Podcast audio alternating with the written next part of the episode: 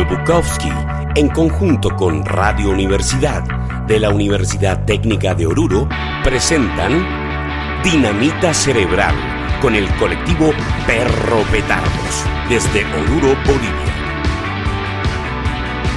Muy buenas tardes, gente de malas costumbres y buen corazón.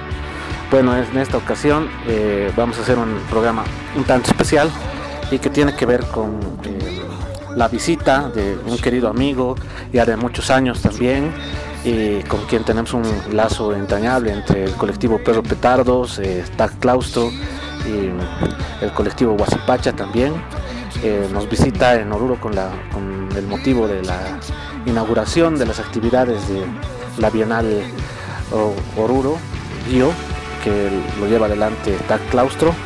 Y bueno, es Renato Nemarchi, ya lo vamos a estar conociendo un poquito mejor, nos va a hablar eh, de, dónde viene y hacia dónde va. Y desde luego están también en sala eh, Jaime Chocalla, Marcos Flores, estamos con Sergio Fernández y estamos eh, también con José Luis Juanquina.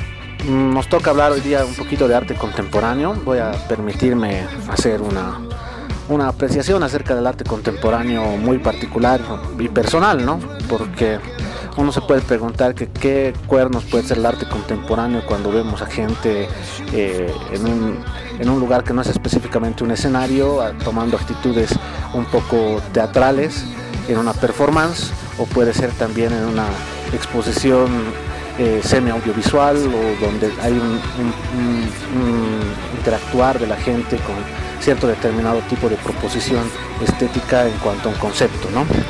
Eh, para eso voy a decir que más o menos nos tendríamos que orientar a una persona que está camote de una chica y por lo tanto prepara casi un ritual de declaración y se va con su osito de, de peluche a la plaza y arma todo un altar de corazones y obviamente ahí está emitiendo un mensaje al cual la muchacha va a recibir y va a ponerse a pensar en que este tipo tiene algo que decir que ya es absolutamente obvio, pero que esa situación le transporta a un instante que no es específicamente cotidiano ni el minuto tras otro que representa nuestra nuestro tiempo usual, ¿no? sino que más bien hace que ese tiempo se transforme de alguna manera en poético y también que tenga un significado un poco más allá de lo que debería ser cualquier actitud. ¿no?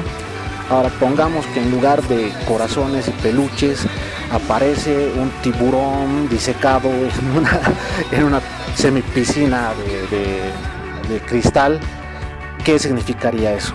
Nos eleva a un sentimiento poético también, nos increpa un concepto.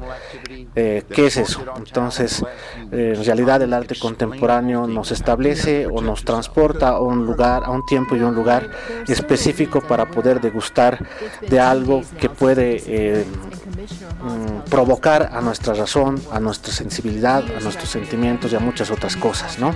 Entonces, por eso también que con el colectivo Perro Petardos y con varios de los amigos que están aquí presentes, hemos hecho estas intervenciones durante varios años eh, y que hemos tratado también de ponerle a Oruro al día en el, mundo del arte, que ya no es simplemente la pura plástica en el cuadro o en una escultura, sino va un poco más allá de eso.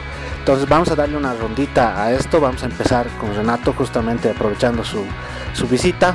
Eh, ¿Qué podríamos decir a, nuestras, a nuestros oyentes que en realidad no, tal vez no se les ha atravesado por la mente hablar nunca o, comentar qué es el arte contemporáneo, no hemos tenido un acceso, digamos, a, a ver una obra de esta naturaleza.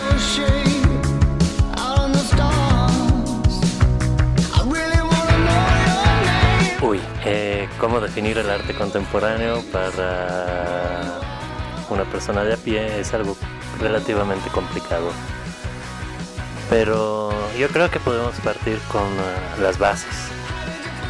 El arte contemporáneo, tal y como se lo concibe, es uh, el arte que se ve desde una perspectiva no tradicional. En otras palabras, cuando el arte se aleja de la academia. O sea, cuando en vez de representar una figura estética, un personaje con uh, todos sus matices, con todos los contrastes, con uh, las eh, formas habituales a las que estamos acostumbrados a ver, decidimos observar esa persona, ese objeto, desde una perspectiva distinta. Voy a usar un ejemplo de la historia del arte, Picasso. Él giraba alrededor de los objetos para poder observarlos desde las distintas dimensiones, desde las distintas dimensiones del espacio, pero plasmarlo en un solo tiempo. Y en ese momento nace el cubismo. Ver un objeto de dos, tres, cuatro, cinco puntos de vista distintos y ponerlos en una sola representación. Ahí es cuando ya inicia el arte contemporáneo. Obviamente no con Picasso, se inicia un poquito antes, pero ya ese es el punto de quiebre fundamental, Otro punto de quiebre es eh, Kandinsky, cuando realiza su primera acuarela abstracta, que es probablemente la única obra verdaderamente abstracta de la historia, porque fue concebida inmaculada, o sea, no fue intencional, era simplemente el cartoncito donde probaba los colores de sus acuarelas para ver si iban a funcionar o no. Y viendo las formas que se iban formando, siguió el juego hasta obtener algo que le gustaba. Y así se va desarrollando el arte contemporáneo. Obviamente en la actualidad ya nos hemos expandido a niveles mucho más, eh, mucho más lejanos. Llegamos al momento en el que el hecho de hacer una acción se transforma en arte contemporáneo con el performance o eh, por ejemplo las instalaciones cuando intervienen es un espacio en manera escultórica pero no es algo que sea eh, algo donde tú giras alrededor de la obra es una, instalación, es una escultura donde tú entras dentro de la obra, dentro de la escultura. Las dimensiones obviamente inmensas. Y luego ya tienes también todo lo que es los uh, new media que entran en lo que es el arte contemporáneo. Y para darle un ejemplo muy de base a la gente, les voy a decir solamente Toy Story. Porque ya esa recreación de una dimensión donde existen juguetes que pueden tener vida, es arte contemporáneo y por, y por demás, ahí es arte digital, porque estamos hablando justamente de una recreación de animación digital. Así que en realidad estamos viviendo día a día el arte contemporáneo a través de las aplicaciones del FaceApp, pero no nos damos cuenta normalmente de, este, de esta interacción que tenemos con el arte contemporáneo. Yo creo que eso es lo más cercano a una explicación que puedo dar. Súper querido Renato, y bueno, vamos a empezar tal vez con Jaime también, sí, jugando de local. Y bueno, para hablar de, de cómo nosotros también nos hemos conectado con el arte contemporáneo, ¿no? Porque era un espectro un poquito lejano para el contexto, ¿no? Eh, buenas noches compañeros, gracias Sergio. Eh, bueno, el, concepto arte contemporáneo es una construcción occidental que ha llegado aquí a nuestro país y bueno, acá no tenemos una, una, formación en esa disciplina específicamente, por lo cual todas nuestras apreciaciones pues vienen de, una formación empírica, de ver videos, algunos libros que hemos leído, compartido con amigos, ¿no? Justamente así como Renato tiene una experiencia también en haber trabajado en escenarios específicamente de arte contemporáneo y cómo es la logística, cómo es el trabajo que se realiza, pues así también hemos conocido otras personas que han compartido sus experiencias y en base a eso pues hemos llegado a entender de alguna manera este fenómeno del arte contemporáneo.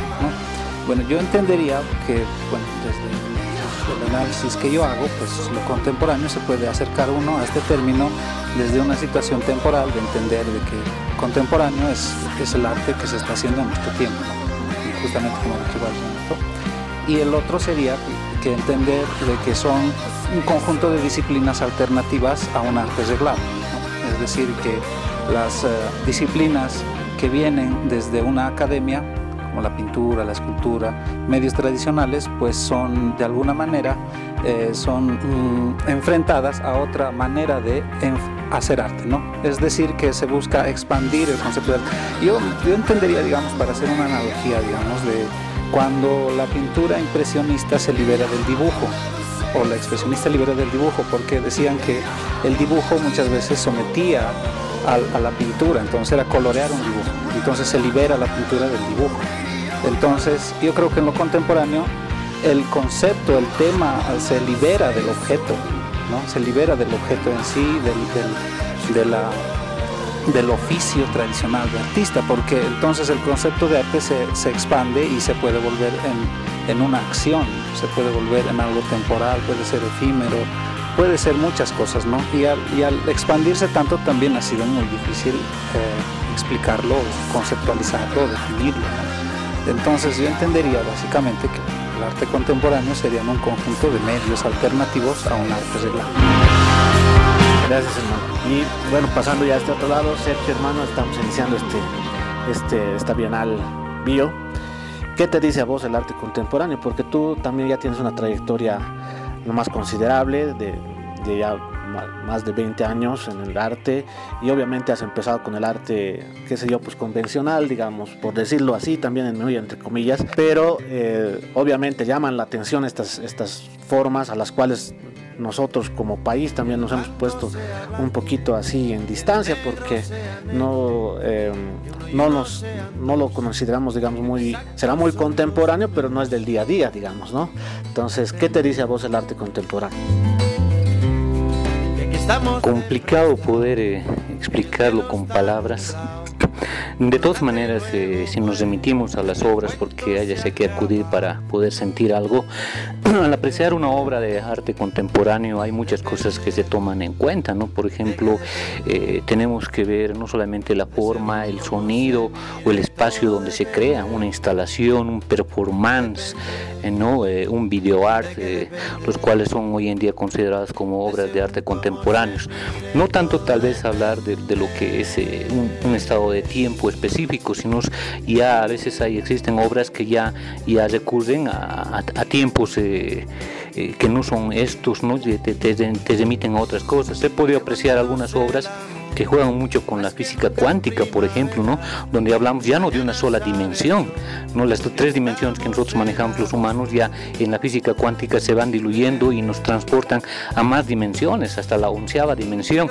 Entonces, una obra de arte contemporánea tiene esa cualidad de poder transportarte y de poder jugar con estos nuevos espacios que el ser humano o bien los está descubriendo, porque el ser humano parece que siempre ha tenido la sospecha, o bien está creándolos ¿no? en un tiempo determinado, para hablarlo del tiempo. Y, para mí me parece sumamente importante poder explorar nuevos caminos, nuevas, nuevas eh, proyecciones del arte, ya que eh, el arte como tal, todos lo conocemos eh, principalmente en nuestro medio geográfico como el arte plástico remitido a un espacio y un tiempo determinado, quiere decir una obra, un cuadro, una escultura o una obra soportada también en el tiempo como es la música. Pero la cualidad de, las obras contemporáneas son que pueden unirlas todas, mezclarlas y hacer lo que decía Renato como Picasso, verlas desde otros ángulos, ¿no? diseccionarlas, mezclarlas. ¿Qué tiene que ver una, pieza musical? Eh, mezclarla con, con, la danza y al mismo cuadro ser, al mismo tiempo ser una especie de cuadro, ¿no? una instalación, eso se ve en las instalaciones. Entonces es, eh, es lo más recomendable para poder eh, transportar al radio escucha es poderles recomendar que pueda explorar un poco en las obras de arte contemporáneo. Si bien lo va a ver también un medio que es bidimensional en la computadora, eh, en el Facebook, en el celular, poder ver obras de arte, pero también hoy en día también eh, se ve que en Bolivia ya hay mucha gente que se está empezando a dedicar a poder hacer performance, instalación, video art. Es importante poder revisarla porque a veces eh, nos ponemos trabas, ¿no? A veces la academia es muy fuerte en Bolivia y le decimos lo que, que no es arte, sino es pintura o es escultura o es algo que está escrito, soportado en un papel o un medio magnético, en este caso digital como ya viene siendo la música. Entonces lo que tiene que ser el espectador en este caso es poder explorar y poder explorar las formas de expresión. Las formas de expresión del ser humano cada vez están revolucionándose más, la tecnología hace que estemos más cerca o más lejos también uno del otro y sin embargo puede haber una mejor introspección a, lo que es, con sus complicaciones obviamente, porque por ejemplo un, un habitante del siglo XVIII en toda su vida no va a ver lo que nosotros vemos en un solo día. Estamos sujetos a imágenes, a sonidos, a sensaciones que un, una persona de, hace un siglo atrás no tenía la oportunidad de tenerlo. ¿no? Entonces, básicamente creo que eh, a veces me pongo a pensar, si no estamos viviendo en una obra contemporánea eh, de dimensiones eh, mundiales gigantescas, donde todo el mundo está performanceando, todo el mundo está instalando cosas y, y para mí esa riqueza me sorprende y, me ayuda a comprender un poco más de qué es esta cosa del territorio del arte. Súper bien, hermano. Entonces, hoy día también tenemos la gratísima visita o, al programa de eh, José Luis Juaniquina. Bueno, José Luis, tú también te has enfrentado al, al, arte contemporáneo después de una, eh, una, carrera también como, como, escultor, como ceramista, ¿no? Entonces también te debe decir otras cosas, ¿no? Te provoca también cosas como artista, ¿no? Porque te, obviamente el arte contemporáneo nos mueve todavía el piso.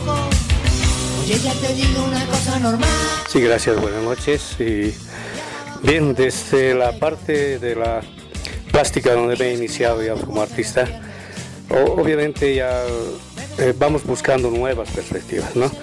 Y nos actualizamos, porque así debe ser. No podemos quedarnos en una sola cosa. Y el arte contemporáneo es lo que nos eh, está moviendo en este momento, está moviendo el mundo y creo que estamos un poco alejados, un poco de nuestro país, pero eh, hay gente como nosotros que sí queremos mostrar ese tipo de arte que se está haciendo en el mundo ahora, ¿no? Y queremos traerlo acá al país.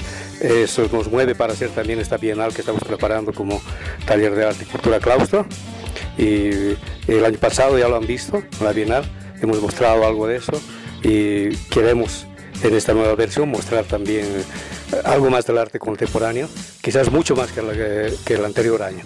Y pues eh, eh, lo único que vamos a esperar es que la colaboración, digamos, de los artistas de acá, de la gente que se dedica a este tipo de arte, arte contemporáneo, para que nuestra Bienal también pueda mostrarse un poco más al mundo con este tipo de arte, ¿no? Gracias. Gracias, hermano. Vamos a terminar esta ronda con la participación de Marquitos. Marquitos, vos siempre tienes un sentimiento de partir siempre de uno, ¿no? De la tierra, y también partir de, la propia percepción este, del, mundo que nos ha tocado vivir y en este caso del, lugar donde nos ha tocado vivir.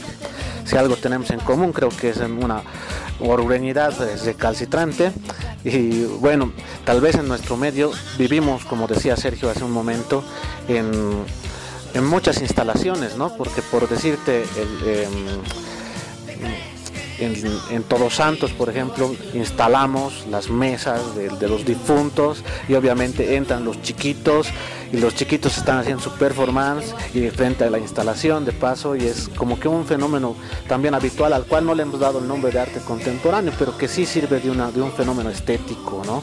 Entonces, yo sé que tú tienes siempre ese sentimiento bien terrestre o eh, local, digamos. Entonces, ¿tú cómo, cómo concibes? Porque también tú has estado un poquito eh, en tu actividad, es un poco distante tal vez del, del arte contemporáneo. ¿Tú cómo lo ves?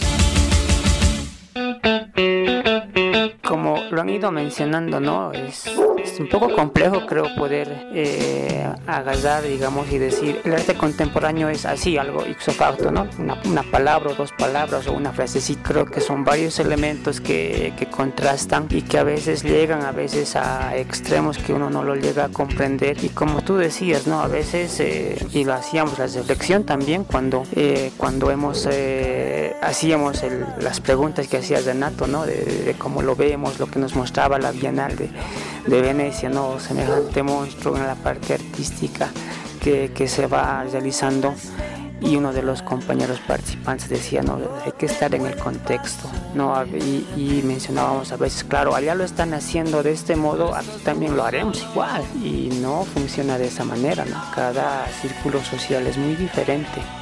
Y en Bolivia tenemos el ejemplo, por ejemplo, valga la redundancia de McDonald's, ha fracasado en Bolivia. ¿Por qué? Porque la cultura, la vivencia del boliviano es diferente a la que viven en otros países, que todavía sigue McDonald's, pero aquí no, no le ha resultado porque ellos han querido aplicar la, la, manera como lo hacen en otros países, pero el resultado que en Bolivia no funciona, ¿no? Y en la parte artística también, o sea, eso trasluce en muchas cosas de nuestra cotidianidad. Y creo que en la parte artística también está eso. Se pueden, digamos, agasar algunas, pero hay que siempre adaptar a nuestro entorno, ¿no? Allá lo hacen de esta manera, aquí, ¿cómo podría funcionar?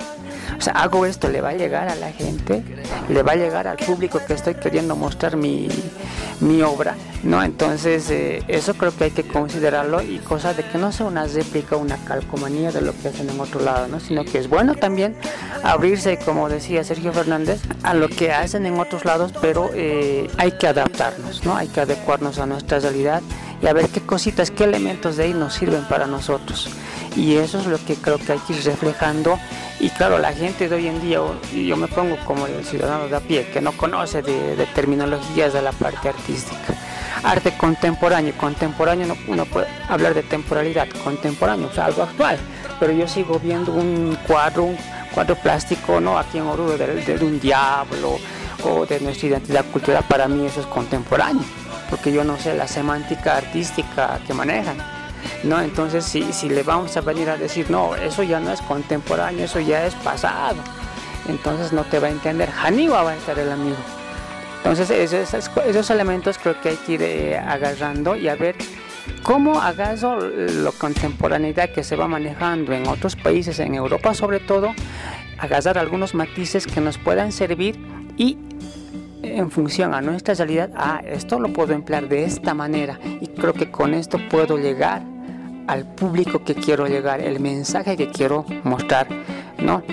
Y también mencionábamos o mencionaba en ese momento de que si alguien, algún artista hace una escultura, hace una pintura o hace alguna performance, eso me tiene que llegar pues de una manera directa. Creo que eso sí sería una transmisión que quiera hacer porque el que me venga a explicar como que, ucha, le estoy preguntando en otras palabras, ¿qué cosa has hecho? ¿No? Entonces creo que en ese sentido también hay que saberla hacer, no es nomás hacerla por hacer, ¿no? Porque a veces pecamos en eso y algunos lo, he escuchado la terminología, ¿no? De arte abstracto, uche, como que tengo que pensar qué cosita. Y a veces le dibujamos y lo decoramos con cosas que ni siquiera nos estaba queriendo mostrar, sino que, pucha, hacemos volar la imaginación, sí, pero nos salimos del tema. Entonces creo que el mensaje eh, tiene que ser directo, ¿no? Mientras más simple, la simpleza le da la elegancia, la simpleza le da el valor, no la sencillez le da ese valor que algo complejo que como las canciones, ¿no? Porque las canciones a veces bien escritas tienen un gran contenido, no le llega a la gente. Cuando es una canción así simplecita, ¿no? El ejemplo en Oruro, el Hacha Flores, ¿por qué? Porque han gustado sus morenadas. Porque son, es una letra sencillita, de acuerdo a nuestro léxico y así sencillita, pero también tiene un lindo mensaje. O sea, a la gente le ha agradado. Y viene un compositor con una morenada así bien hermosa, con una letra así bien, con palabritas bien poéticas, pero no se lo baila, no se lo canta, no le llega. Entonces, mientras más simple, creo que es mucho mejor y así te llega a la gente.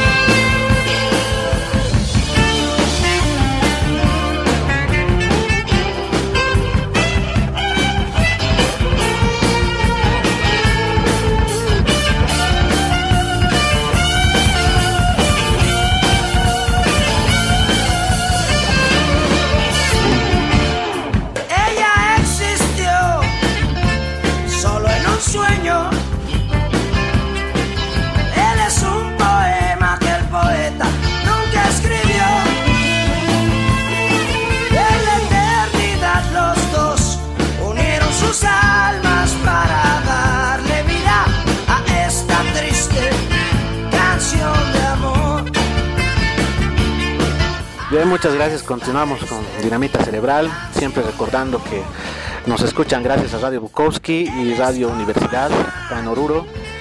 Vamos a mandarle un saludo a nuestro editor Alejandro Salas, que nos hemos estado olvidando un poco de él. Bien, estamos hablando de arte contemporáneo y hay varias experiencias, ¿no?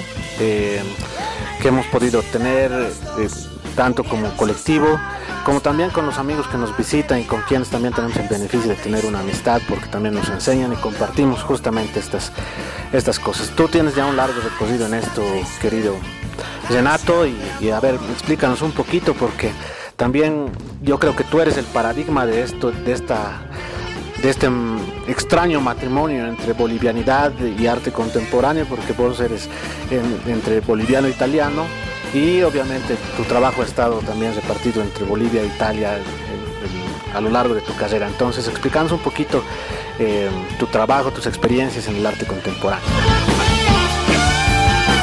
Ay, caray. A ver, ¿por dónde comenzamos? Eh, primero la formación artística italiana, que es la que yo he recibido, que es muy simple. Primero tienes que entrar a un colegio artístico. Allá el colegio tiene especialidad artística, como también hay humanístico, hay técnicos, también hay artísticos que pueden ser más técnicos o más humanísticos. Estaba en un técnico, ahí mi formación ha sido súper académica, proporciones, cánones, claroscuro, todos eh, los drapegios, oh Dios mío, de esos años pasados frente a la modelo, haciendo esculturas, haciendo dibujos, pero no, obviamente ahí se hace con profesionalidad ya, pero en todo caso eh, lo que sí es, esa es la formación de base que te dan. Luego entras a una Academia de Bellas Artes. En la Academia de Bellas Artes dan por asumido que ya sabes todo lo que tienes que saber de clásico. Y aquellas pocas cosas que todavía no terminas de saber, tipo anatomía, te las enseñan, pero obviamente hay los que te enseñan de, ya, estudiate el libro, copia las imágenes, me traes las imágenes y pasas el curso. Como también hay los que te dicen, muy bien, aquí hay un fémur, dibújamelo en tres cuartos, luz de 45 grados. Y otros que ya llegan al nivel de Dios, de hecho, eh, es un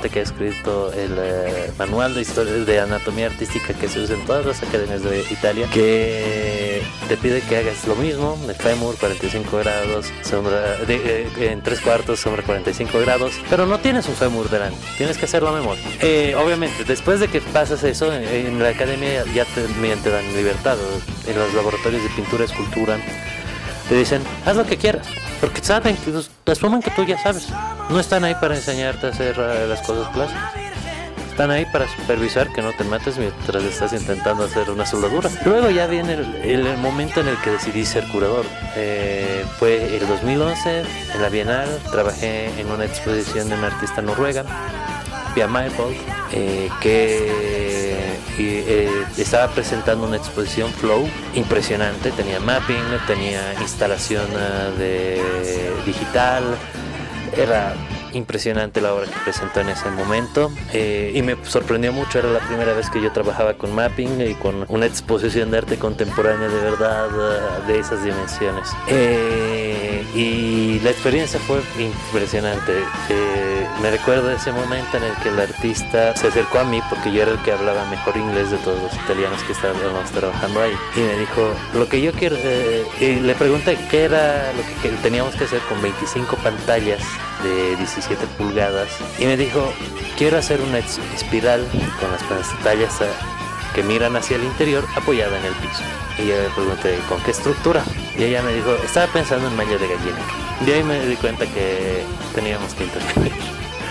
Le dije, espérenme un segundo, fui donde los demás muchachos italianos y les dije, chicos, este es el asunto, quiere hacer esto. Me preguntaron, ¿y con qué estructura? Y me dijo, no. Y les dije, no hay, tenemos que inventarnos. Eh, de chiripa agarramos un batiscoba de aluminio que había en el espacio, le hicimos unos huecos, instalamos uno de, los, de las pantallas, vimos que aguantaba más o menos, que se doblaba un poco, pero era aluminio, así que iba a ayudar también a dispersar mejor el eh, calor. Vimos de qué tamaño necesitamos las varillas de aluminio, qué eh, cuántas íbamos a necesitar. Le dijimos al artista, fuimos, compramos, Volvimos, hicimos los huecos, instalamos, montamos y ya está. Tres días de trabajo intenso de 12 horas por día. Entrábamos a las 9, salíamos a las 9 y listo, estaba listo para, el, la, para la inauguración. Esa fue ese momento fue cuando yo dije, son macanas, yo no, para la escultura no, no, no voy a dar, sinceramente. Mejor me dedico a la curaduría de arte. Aquí, en cuanto al contexto nacional, una de las cosas que he aprendido y es mérito de Elizabeth Torres, de la directora del Centro Patiño de Cochabamba, las museografías tienen que ser amigables con el espectador. Cuando hice la curaduría de Esto no es arte, ella me ayudó con la museografía. Lo hice de manera muy inteligente. Puso las eh, obras más figurativas fotografía, arte figurativo, acuarelas en la primera sala. En la segunda sala estaban instalaciones. En la tercera sala había un mural, la cuarta sala era un mural con mapping y la quinta sala ya era un performance súper violento. En ese recorrido llevaba al espectador acostumbrándose a mirar una obra de arte contemporáneo hasta llegar a la obra ultraviolenta. Y eso permitía al espectador ir preparándose lentamente a ese choque que iba a tener al final. La exposición fue súper contundente, más de 1500 eh, visitadores, la inauguración solamente hubieron 400 personas, fue espectacular. Y el resultado de la museografía se lo tengo que agradecer a Eli porque ella se eh, me enseñó que la cosa en Bolivia tiene que ser más tranquila, no necesariamente didáctica, no, no explicábamos nada, pero obviamente ya permite al espectador de ir acostumbrándose. Y creo que esa es la cosa más valiosa que he aprendido en curaduría en muchísimos años. Y los buenos tiempos. Gracias, ahora tenemos también la presencia de nuestro querido Renan Huanca y es también parte del colectivo Perro Petardos y también artista plástico y contemporáneo. Bueno, tú siempre has tenido una mirada un poco irónica sobre el arte contemporáneo, así que, bueno, contanos un poco acerca de tu experiencia de haber conocido un grupo de locos que te han incentivado a, hacer también locuras. Buenas noches. Eh, sí, hacer mi primera obra era en el, en el encuentro que organizó los compañeros, era el 2015, el que se llamaba el evento Periferia. ¿no? Fue la primera vez que participé con algo conceptual ¿no? y acá en Oruro también. Y gracias a ese evento ya he desarrollado varias, varias ideas, ¿no? porque dentro de la plástica eh, yo agarro mucho el consejo de un maestro que me dice, eh, si piensas algo feo o algo grotesco, igual hazlo, decía, ¿no? Porque si no va a seguir en tu cabeza. Entonces eso se aplicaba más todavía al arte conceptual.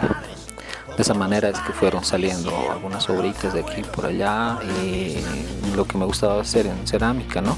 Las mismas fachas, las mismas causas. Super hermano, gracias. Este, bueno, dentro de estas experiencias, eh, creo que las más agradables también han sido cuando hemos podido salir al campo a hacer las intervenciones artísticas y poder convivir este, con la con las personas de los lugares, ¿no? Ya sea esto por el land o con el propio paisaje. Yo creo que esa es una, de las experiencias más satisfactorias y creo que ahí se ha roto un poquito este asunto de, que la galería es prohibitiva, ¿no? Porque obviamente entras porque quieres y muchas veces entras y no entiendes nada, porque también hay que ser claros en esto, mm, nuestra educación en el ámbito sensible y estético en las escuelas es bastante deficiente, ¿no? Porque eh, bueno, en música se enseñan los himnos, o sea que tienen una, una relación muy pobre realmente con la propia música, o que el, dibujo lineal y la tarea, digamos, del arte,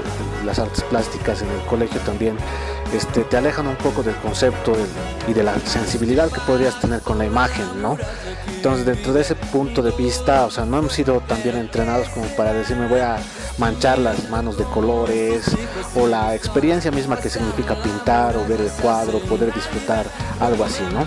Entonces, eh, este, este pequeño viaje que hemos hecho, o los pequeños viajes que hemos hecho al, área dispersa, eh, bueno, yo quisiera que nos comentes un poquito, Marquitos.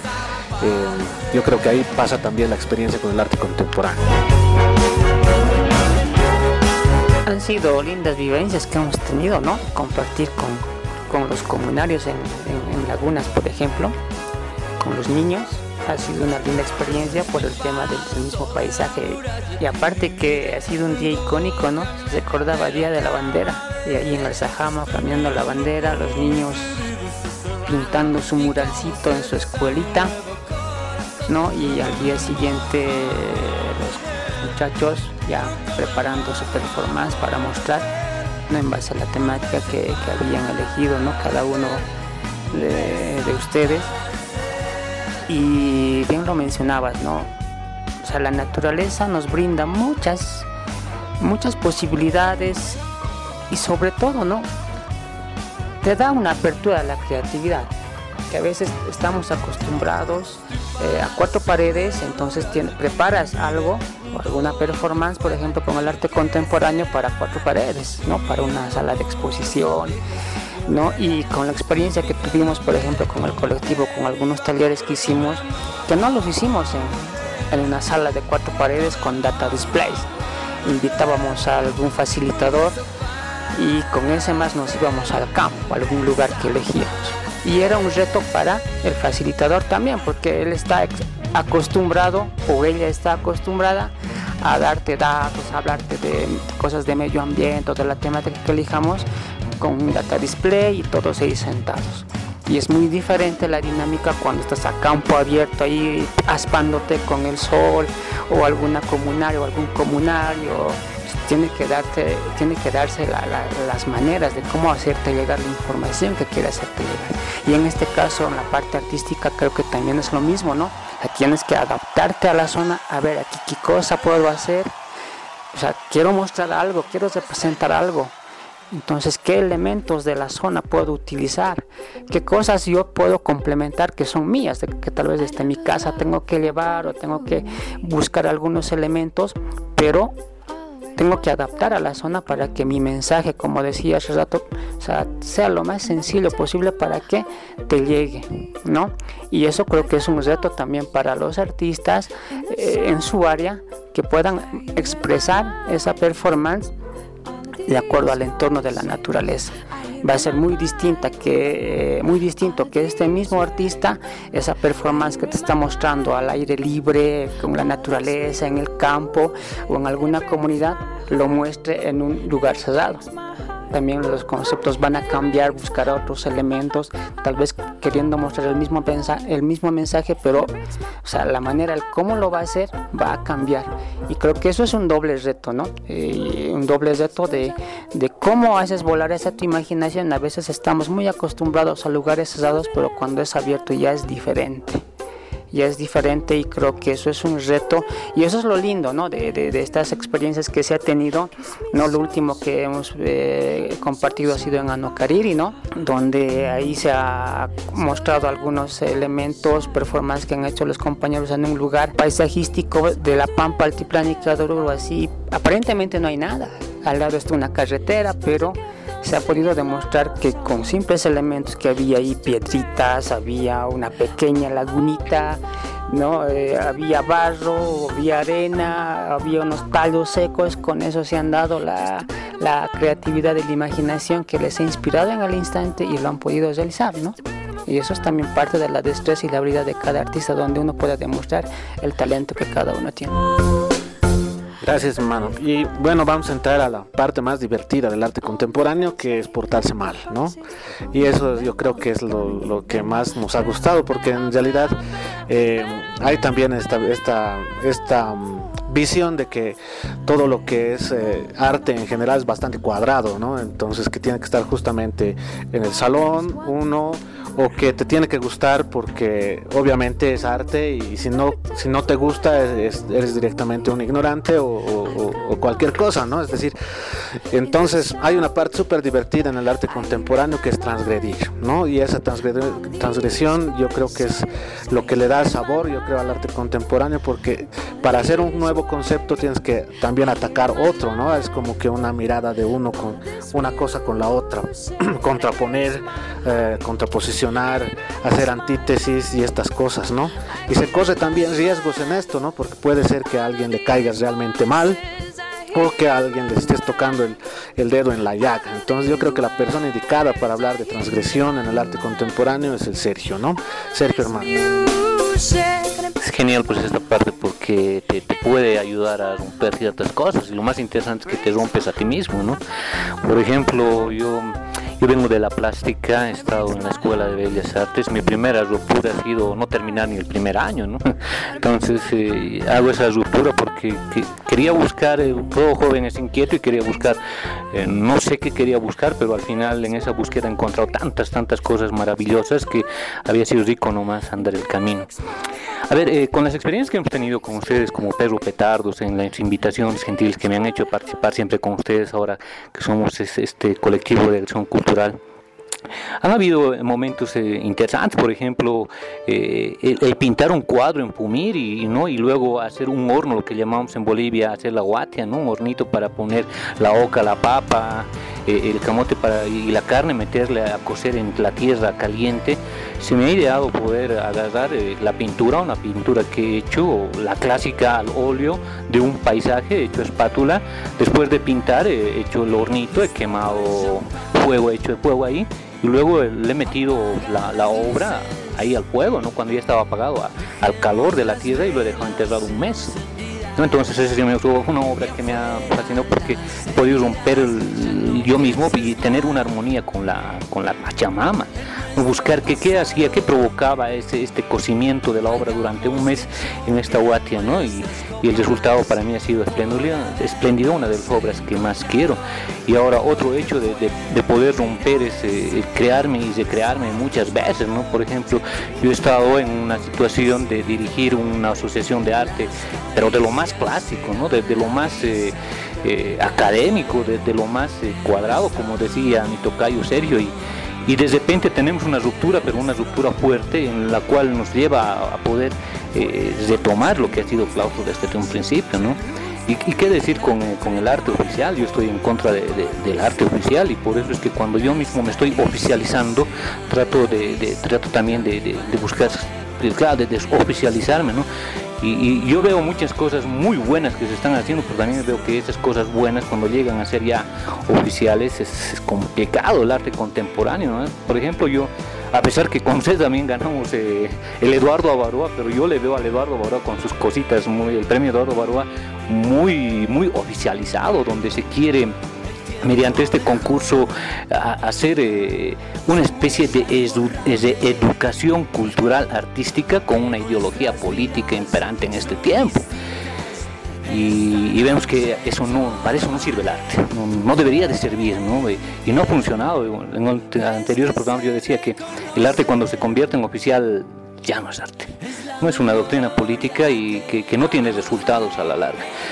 Y yo creo que más que, que, el artista tenga que, que, rupturarse, y lo he hecho muchas veces, tiene que también en esas rupturas crear nuevas cosas, eh, buscar nuevos rumbos y, esa riqueza de, que ustedes manejan, por ejemplo, Jaime, Sergio, nuestro amigo desorganizador Franz, eh, con esos pensamientos eh, ultra, ultra, que parecen radicales, pero en realidad son tan sensibles de poder hacer nuevas búsquedas en estos eventos como Pumiri, Laboratorio de Arte Contemporáneo, o los Actapis, no, han sido para, para mí una, enseñanza realmente terrible y, terriblemente buena porque me han ayudado a encontrarme y, eso es lo que nos lleva como tal claustro a querer eh, traer una bienal, una bienal de, hemos denominado de arte contemporáneo en el absoluto término de la palabra, contemporáneo en el tiempo, ¿no? en el tiempo actual que estamos viviendo, pero también rescatando todo lo que ha habido y lo que tiene que haber todavía ¿no? dentro del arte. Entonces, al mismo tiempo de ser rupturas, son inclusiones de los pedazos de esas rupturas, de las cuales yo me siento muy feliz de ser parte. Bien, ya para despedirnos, una última rondita de, de bueno, apreciaciones, ¿no?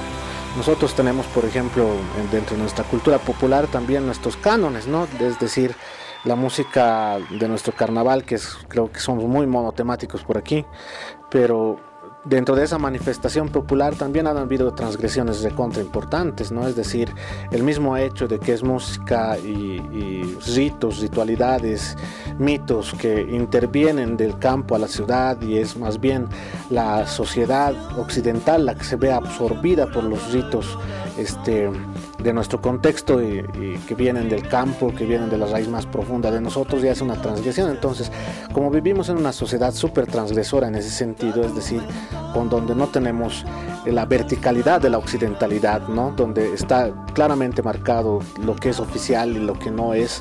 Entonces nosotros no podemos transgredirnos a nosotros muy fácilmente, ¿no? Porque es decir, sales a la calle y hay una performance de todo, ¿no? Es decir, está eh, el, el, auto mal estacionado o qué, sé, o qué sé yo, pues un montón de fenómenos de ese estilo, ¿no? O que están siempre las señoras también con el aguayo en el piso y el bebé está jugando ahí, a la vez estás vendiendo y estás atendiendo el negocio y en realidad ese, ese nuestro circo humano cotidiano nos, nos hace pues que, que la transgresión tal vez se vea muy distante, ¿no? Porque no hay ese, esa habitualidad, ese orden, esa cosa que podamos transgredir. Entonces el arte contemporáneo, ¿qué lugar tendrá pues en este mundo de, de, caos? donde obviamente no estamos añorando el orden, ni siquiera nos, nos provoca nada, ¿no? Em, bueno, a, a, darle vueltita a esa idea y vamos circulando por derecha como si estuviésemos con un traguito en la mano. Bueno, a ver, eh, tal vez por eso no funciona el arte contemporáneo en Bolivia, ¿no? Eh, recuerdo que eh, cuando a Dalí le invitaron a visitar México, él dijo, no, no voy a ir a un país que sea más surrealista que mis cuadros. Entonces, Latinoamérica creo que tiene esas cualidades, ¿no?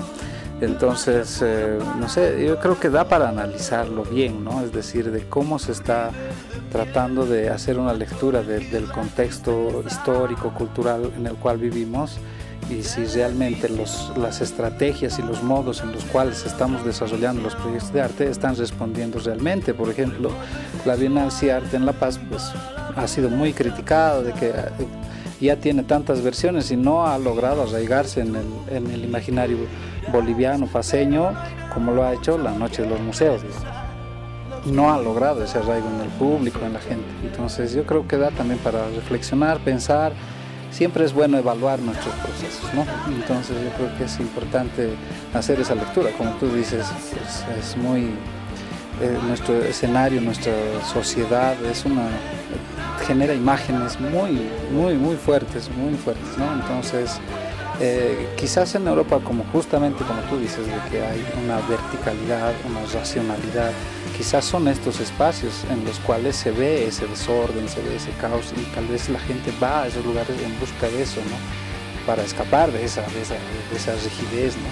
Pero aquí es al revés, ¿no? Vivimos en esa... Vivimos en un caos, vivimos en una sociedad, es de a pie nuestra sociedad, le gusta marchar, le gusta ser parte de, no le gusta ser observador, le gusta hacer eh, protesta, le gusta carnaval, le gusta bailar, le gusta tocar. Es decir, el, salón de exposiciones como un sistema de, llegar a la gente, yo creo que es un fracaso. Yo creo que tendría que salir a la calle o encontrar maneras en las cuales la gente llegue, pero no sé, esa, esa eh, esas respuestas no las, no las estamos pudiendo dar, ¿no? Porque siempre creo que miramos al exterior y queremos, como ha dicho también eh, nuestro amigo Marco, queremos eh, hacer una copia a veces de lo que se hace allá, ¿no? Entonces a veces hay esos errores, ¿no? Pero yo creo que evaluar, debatir sobre arte, eso creo que nos ayuda mucho a reflexionar, a tener una mirada más clara, y espero realmente que en su proyecto les vaya muy bien, ¿no? El colectivo siempre va a estar para apoyar, como nos han apoyado a nosotros cuando nos ha tocado hacer este tipo de gestiones. Entonces yo agradecerles a todos, ¿no? También y no sé, pasar la voz al compañero. Creo que lo han resumido bastante, ¿no? Somos un, una sociedad caótica y, lo vivimos a diario, ¿no? Por ejemplo, colocaba Sergio todo el día cada día en la calle vamos viendo performances de arte contemporáneo, un auto mal estacionado, al lado una señora pidiendo limosna, alguien vendiendo limoncitos, o el otro músico tal vez orinando por ahí, nos vemos una esquinita, no, o sea, todo en uno. ¿No? Como que nos gusta eso, ¿no? Y es, y es por eso que que es importante tratar de, adaptarnos a nuestra realidad, todo lo que queremos ir plasmando. Y como ejemplo también coloco, ¿no? Hay dos elementos aquí en Bolivia. Uno ha sido el sincretismo que vivimos. ¿No ve? En la época de la colonia vino la religión y no se ha impuesto sino que ha sufrido una mezcla. ¿no? No, hemos perdido lo que era nuestro, pero tampoco hemos votado lo que vino, sino que lo hemos aceptado y lo, hemos, y lo convivimos. ¿no Lo que antiguamente teníamos nuestra situalidad, los, los tatits, ¿no los Tata Santiago, Tata Lagunas, que antiguamente no eran Tata Lagunas, no era Tata Santiago, ¿no? era Illapa, por ejemplo, en el tema de, de Santiago, pero ya ha sufrido ese sincretismo. ¿no? Y el carnaval es fruto de todo eso, el, gran resumen de todo eso que vivimos. Y el otro ejemplo es la hora boliviana. O sea, ¿no? En, Europa sí son bastante verticales, cumplen ¿no? la puntualidad, creo que es bastante exigente por allá. Acá no, pues aquí la hora boliviana es pues, y es porque es nuestra convivencia, así ha sido, ¿no? Eh, nuestros antepasados, nuestros abuelos, ¿cómo se guiaban? Nada, el sol, ¿no ven? Eh, las estrellas, entonces, y buscamos los parámetros si nosotros nos citamos a las 5, pues no vamos a estar 5 en puntos, vamos a estar 5 y 10, 5 y cuarto, otros 5 y media, digamos, ¿no ven? Lo que estaba programado para las 5, vamos a empezar a las 6, ¿no ven? Entonces, o sea, son cosas que, que lo vivimos y no lo vamos a poder cambiar porque es parte de esta esencia latinoamericana y en Bolivia tiene un caso bien especial porque somos una mezcla de varias cositas como que estamos al centro. Eh, tenemos cosas de, tierras bajas, tenemos de Amazonía, tenemos altiplano, eso sí, lo que estamos viendo días no tenemos mar, pero, pero creo que no ha sido necesario para, para tener este, esta vivencia que tenemos. Y eso creo que los seres humanos somos, eh, el mundo el mundo es caótico, el, universo es caótico y nosotros somos parte de eso, ¿no? ¿No? Entonces, por eso, por eso siempre aquí creo en Oruro nos hallamos bastante y estamos bien allegados a eso. Eh, bueno, sí, eh, yo rescato lo que dijo, lo que dijeron acá los compañeros, mucho con el sincretismo y lo que dijo el compañero Sergio también, el caos, que lo que vivimos en un, en un caos. Y eso aprovechar y agarrar el agarrar el medio conceptual para, hacer algunas ideas ¿no? aprovechar el caos aprovechar eh, dónde estamos cómo estamos. Eso. Yo en, por un lado estoy muy de acuerdo porque es muy para mí es muy simple si tú lees García Márquez como sudamericano ¿Te parece lo que te contaba tu abuelo, tu tío, sus experiencias? el realismo mágico para nosotros es nuestra realidad cotidiana. Así que obviamente cuando pensamos en arte contemporáneo con la transgresión eh, y el caos, es nuestra normalidad. O sea, hace unos días he visto un meme de oh, cuánto desearía vivir en un país que no intenta autodestruirse cada seis meses. Eh, y estoy muy de acuerdo, pero también eh, ahí sale mi lado de curador, les pido disculpas, pero eh, también hay un factor clave en eso, la cuestión de la difusión creo que es un gran problema. Primero porque partimos desde la base de que educación artística no hay, así que tampoco hay un hábito de consumo de cultura, al menos de cultura, de exposición, de nuestro consumo de cultura es distinto y tal vez eh, ahí está el principal error de nuestros curadores y de nuestros gestores culturales. No comprender cómo es el consumo cultural de nuestra cultura boliviana a la hora de exponer y de llevar las obras hacia el espectador. En el caso particular, basta pensar en la infinidad de fiestas que existen en nuestro altiplano, con prestes que se mandan presupuestos mm, de cientos de miles de dólares para traerse bandas de México, de Chile, de Perú, de Brasil, de, Europa.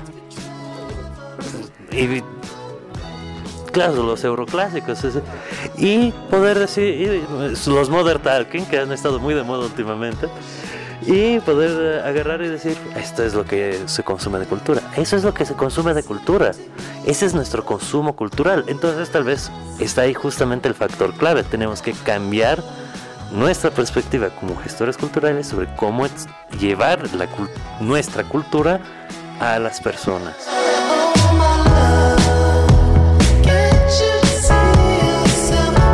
Todo parte, digamos, eh, esto de eh, lamentablemente desde nuestros, eh, de lo que conduce nuestro país. ¿no? Lamentablemente no hay, digamos, eh, no, hay, consumo de su parte, no hay. Entonces los, los, artistas estamos, digamos, cada uno luchando, digamos, ¿no? para, para hacer lo que queremos, hacer lo que nos gusta hacer. ¿no? Porque de la parte política, de la parte de las autoridades, obviamente no hay nada, ¿no? Es, casi cero, por no decirlo. Entonces, eh, creo que lo único que nos queda es seguir trabajando, seguir, eh, seguir adelante. Creo que no estamos yendo por un mal camino. Estamos, eh, este, este programa, gracias por participar, por invitarnos. Y este programa es uno, digamos, de esa de eso, de lo, que falta para que mucha gente pueda entender esto del arte contemporáneo. Porque de eso se trata, de, entender, de enseñarles qué es de verdad el arte contemporáneo. ¿no? Como decía hace rato, hay, hay algunos grupos que eh, hacen cualquier cosa y lo llaman arte contemporáneo. Entonces eh, ahí es, digamos, donde ya la gente se, dispara y dice, no, que, no, aquí nos están engañando, ¿no? Entonces, nuestro trabajo creo que es eh, seguir eh, adelante y seguir mostrando qué es en realidad contemporáneo y eh, poder hacer llegar toda la información. Gracias, Sergio. Mm, sí, pues eh, el, boliviano es tan, tan, tan boliviano, tan propio suyo. ¿no? Y, en Oruro más todavía, somos patrimonio oral e intangible de la humanidad. Es un, un performance que nos lanzamos cada año en carnavales donde se baila, se canta, se está performanceando, se está instalando. Hay un teatro al aire libre que es el Día del Diablo y el Moreno, cuando los diablos hacen su relato, los morenos hacen el famoso pisa pisa, los incas eh, interpretan el Atahualpa Guanyunin. Entonces, pucha, es, tan tremendo ver esto, pero... si existiera ese divorcio de, esta cultura popular, por, por llamarle de alguna manera, y entre el salón de arte parece que no tampoco, porque eh, eh, ¿qué, vemos en las, en las, exposiciones de arte? ¿no? Vemos eh, morenos, vemos diablos, ¿no? Y, y, ahí, ahí nomás, ahí, ahí, se consumo. Otra cosa es que, que tal vez estamos un cacho como que mucho caos o mucho desorden. El caos también implica orden, hay un, hay un orden cósmico en el caos, ¿no? Y es, eso es lo que dicen, por ejemplo, la teoría del caos, que una libélula, el aleteo de una libélula puede provocar un tornado ¿no? en, en Tokio, ¿no? Entonces, eh, podríamos decir que qué pasa con eso, será tan cierto, aplicará a nuestra cultura, pero bueno, eh, yo me siento muy feliz eh, estando en, aquí haciendo arte, pero también triste porque no tenemos todo lo que deberíamos tener o lo que quisiéramos tener, porque a veces eh, somos tan bolivianos que decimos, no, esta es mi tradición y esta es mi cultura, sin darnos cuenta que todo eso ya ha sido mezcla, es un sincretismo constante que estamos viviendo y no le veo nada de malo hacer una performanciada tipo europeo, pero básicamente lo vamos a hacer con nuestros elementos, porque encima somos nosotros, ¿no? Entonces, eh, o hacer una instalación, un videoarte, eh, no está mal, o como pintar una obra plástica, no está mal.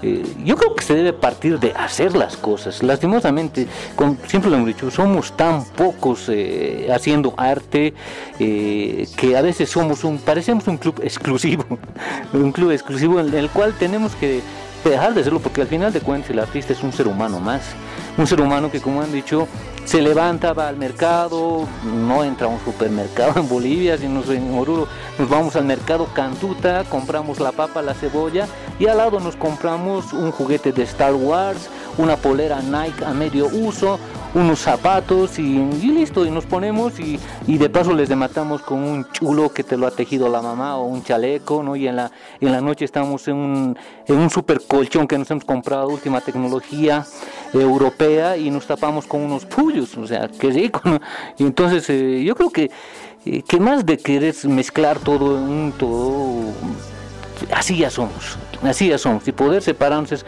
un poco difícil. Y ahora también hay un peligro para finalizar.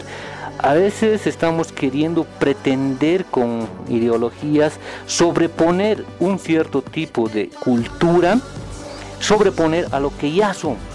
Una vez ya hablábamos con Sergio y le decíamos, a mí nadie me va a quitar mi Michael Jackson que tengo dentro de mí cuando, cuando me he crecido con esa música. Yo vengo de, la escena del metal y, escucho eso y, no por eso voy a dejar de ser boliviano, de bailarme un tinco, ¿no? O, comerme un silpancho. Pero hoy en día se está poniendo peligrosa la cosa porque están queriendo imponer visiones tal vez de, cosas que a nombre de tradición, de zito, eh, no va.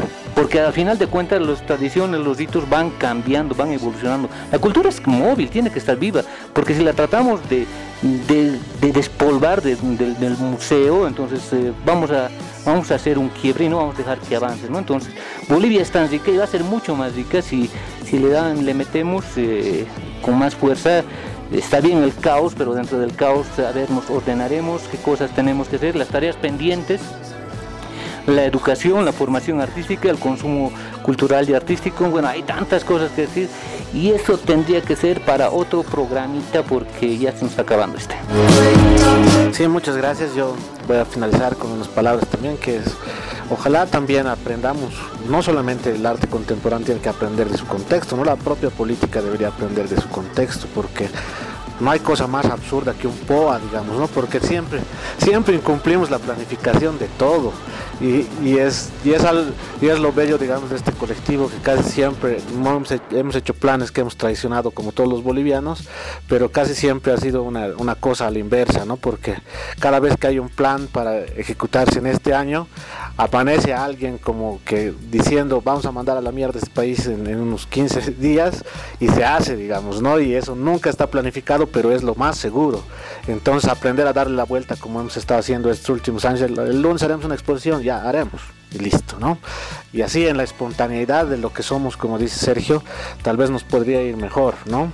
De saber ya lo que estamos haciendo, porque la transgresión también ya está dada en nosotros, es decir, hay un comité cívico, hay su comité cívico paralelo, así, ¿no? Eh, eso ya está en nosotros, esa esquizofrenia caótica ya está en nosotros. Entonces, muchas gracias nuevamente por escucharnos. No se olviden que el siguiente miércoles estamos a las 2 de la tarde en Radio Universidad y a las 4 de la tarde en Radio Bukowski. Chao.